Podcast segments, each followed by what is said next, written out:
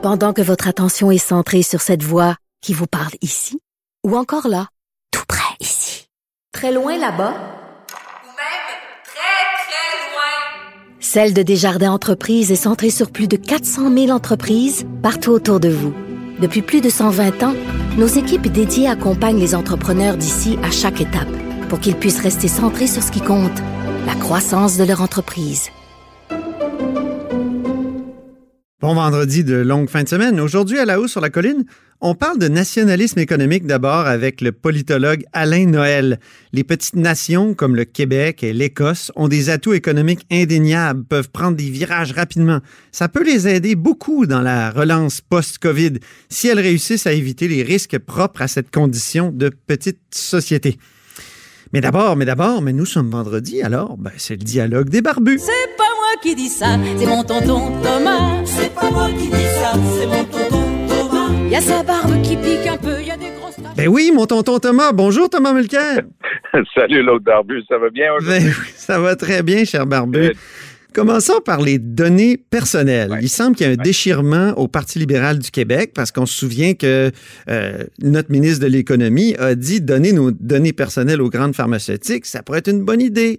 Mais il semble qu'au Parti libéral du Québec, il y en a qui sont farouchement contre, puis il y en a qui disent ben non, comme Pierre Fitzgibbon, c'est winner. Et je dois dire que M. Fitzgibbon peut être assez euh, abrupt. Hein? Il c'est plutôt un objet contondant, euh, Pierre Fitzgibbon. Donc, quand, quand ça part comme ça, c'est très difficile de rattraper un débat de fond. Moi, même mon expérience avec ça dans ma carrière, c'était l'exportation de l'eau. J'avais beau expliquer que c'était une consultation, qu'on exportait déjà de l'eau, mais c'était parti, il y avait un titre dans un journal, euh, Mulcair veut exporter notre euh, notre eau potable. Ah, oui. quand, ça, quand ça part tout proche comme ça, c'est très difficile de rattraper. Et j'ai appris énormément de cette expérience et je soupçonne que M. Fitzgibbon aussi, parce qu'il a foncièrement raison que si on est capable d'offrir toutes les garanties pour dénominaliser, parce qu'il y a une manière, surtout avec la génétique, aujourd'hui, il faut faire très attention. Tu ne peux vraiment pas que ça puisse être possible d'identifier. Mais effectivement, si on a un bassin de population qui, qui frôle les 10 millions au Québec, puis on peut offrir une information qui peut aider à construire les médicaments de l'avenir, c'est prometteur. Et oui, ça peut être rentable aussi. Pensons Mhm. aussi à, à ce que cette information contient. Il y a de l'information, par exemple, qui a permis déjà au Collège des médecins de savoir qu'il y avait des médecins qui donnaient des ordonnances tout croche. On peut penser au Ritalin. Il y avait un médecin en particulier qui avait donné des centaines et des centaines de prescriptions de Ritalin. C'était impossible qu'il avait va- validé chaque prescription. Les parents en voulaient, ils en avaient entendu parler, et lui, il donnait. Donc, c'est une information, l'information de santé que détient l'État québécois peut avoir des très bons côtés, mais ça peut aussi constituer une réelle menace pour notre vie privée, notre la confidentialité. Mais oui, je pense aux archivistes médicaux qui ont dit à Nicolas Lachance du journal que c'était pas éthique de vendre euh, des données aux pharmaceutiques. Ben justement, il faut trouver une manière, si on veut aller dans ce sens-là, de la même manière que dans les universités, on peut mener des recherches. Ça part d'individus. Les compagnies pharmaceutiques font de la recherche. Ça part d'individus. Mais j'ai jamais vu un vrai problème avec les compagnies pharmaceutiques qui ont tendance en matière de responsabilité sociale des entreprises à comprendre qu'ils ils doivent montrer patte blanche à tout bout de champ. Donc, s'il y a une manière d'assurer cette confidentialité et la protection de la vie privée et d'en profiter dans le bon sens, d'en profiter pour Oui. améliorer la vie des gens et avoir des meilleurs euh, soins pour le, le futur, ben allons-y. Mais comme je dis, tout est dans la communication dans ces trucs-là. Puis Peut-être que c'est pas possible aussi. Je pense à, la députée Marois Risky qui a simplement dit sur, euh, sur Internet, euh, sur euh, Twitter, pardon, que c'était tout simplement irrecevable. Il faut, faut même pas considérer ça. C'est même pas une bonne idée. Ben, ça, c'est une réponse à l'emporte-pièce qui refuse de regarder euh, les éléments de preuve. Moi, je, je suis avocat de nature. Moi, j'aime bien donner une chance au coureur de ne pas présumer de connaître la réponse avant d'avoir entendu les preuves. Donc, un bon débat une bonne commission parlementaire, des vrais experts pourraient peut-être nous renseigner. Ça se peut qu'en bout du compte, que Mme Risky ait raison, mais c'est aussi, elle est le pendant de Pierre Fitzgibbon. M. Fitzgibbon parle un peu comme ton beau-frère au party de Noël. Hein? Ça part. c'est ça part. Puis là, Mme Risky, elle a tendance à être vraiment abrupte à son tour, définitive dans ses opinions. Elle est hautement intelligente et elle a souvent des choses intéressantes à dire. Mais si on fait de la politique, puis si on fait de la recherche législative pour amener les meilleures lois possibles pour le futur, faut pas penser qu'on sait d'avance avant d'avoir étudié. Allons à Ottawa maintenant. Euh, les libéraux vont cesser de toucher la subvention salariale. Trouves-tu ça Ah, C'était intéressant? scandaleux. Moi, je pense que le gouvernement de M. Trudeau aurait toujours le droit d'être reconnu pour avoir mis en place très rapidement un système pour donner de l'argent aux familles qui en avaient besoin en pleine pandémie, les gens qui pouvaient plus travailler, donner de l'argent, mettre une épicerie sur la table, payer les factures de base, c'était essentiel, puis ils ont bien fait ça. Là, tout d'un coup, il y avait une subvention salariale à travers tout ça, puis on voit que et les libéraux et les conservateurs ont décidé que ça, c'était pour eux autres. Quelque chose qui était supposé d'aider les gens, d'aider les entreprises à passer à travers. Ça n'avait rien à voir avec les partis politiques. Un- une entreprise n'a pas le droit de faire du financement en donnant des reçus d'impôts. Mais donc, donc c'était, c'était vraiment une idée tordue. Andrew Scheer s'est bien défendu en disant, ben ça, ça, c'était pas à lui de décider ça, c'était au nouveau chef. Le nouveau chef s'appelle Aaron O'Toole. Ça, lui, pas, ça lui a pas pris deux minutes. Il a dit, hey, c'est fini cette affaire-là. C'est pas de l'argent destiné aux partis politiques. Voyons donc.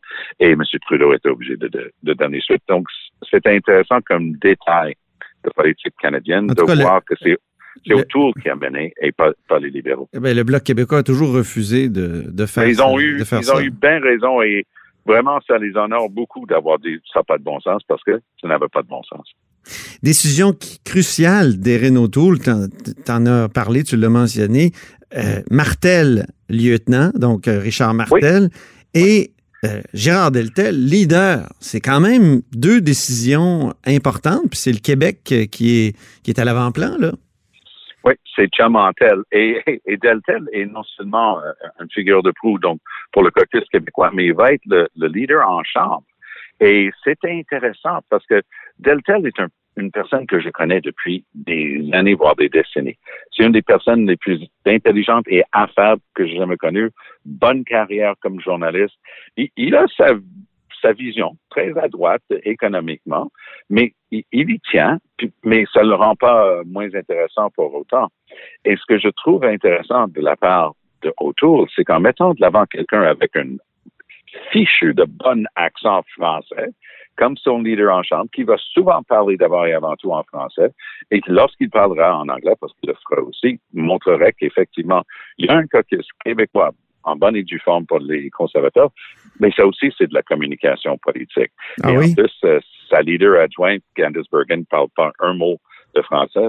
Et j'étais même en voyage à l'étranger avec elle dans une, euh, un, voyage organisé par le Parlement.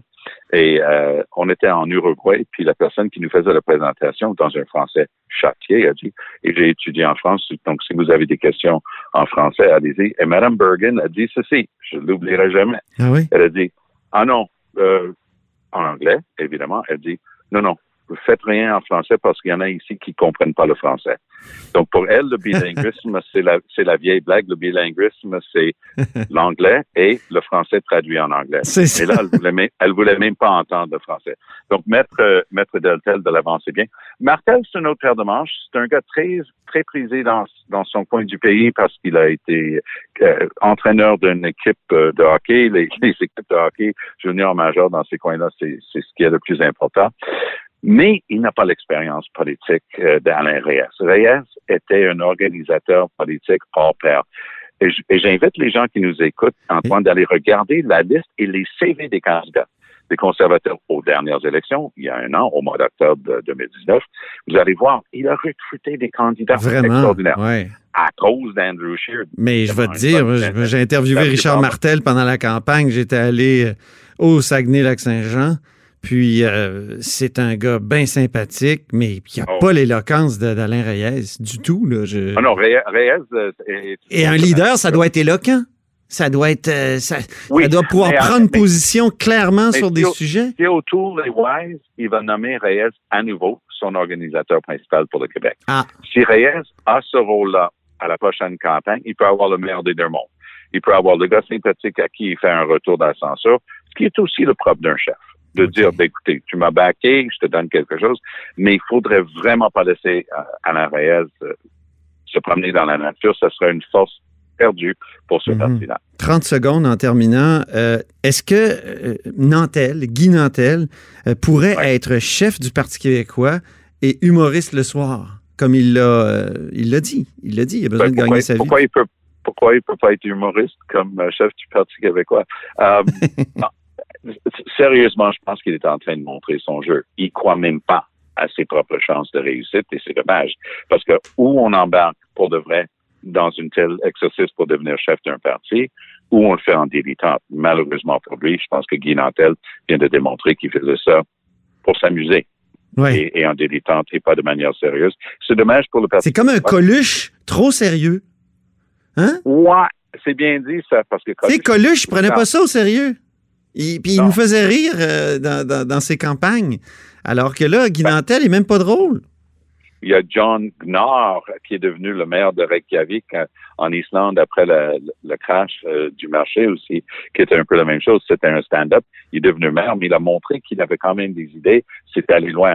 Monsieur Nantel, je dis pas qu'il n'a pas d'idées. Je, Non. je veux rien dire de lui personnellement. Mais ce que j'essaie de dire, c'est que quelqu'un qui est en train de planifier son boulot en dehors de ça est en train de communiquer qu'il ne prend pas ses chances au sérieux. C'est juste ça. Merci beaucoup pour ce dialogue des barbus, mon cher Thomas, et on se Ah, donne bon, rendez-vous la semaine prochaine. Salut, merci. Vous écoutez La haut sur la colline.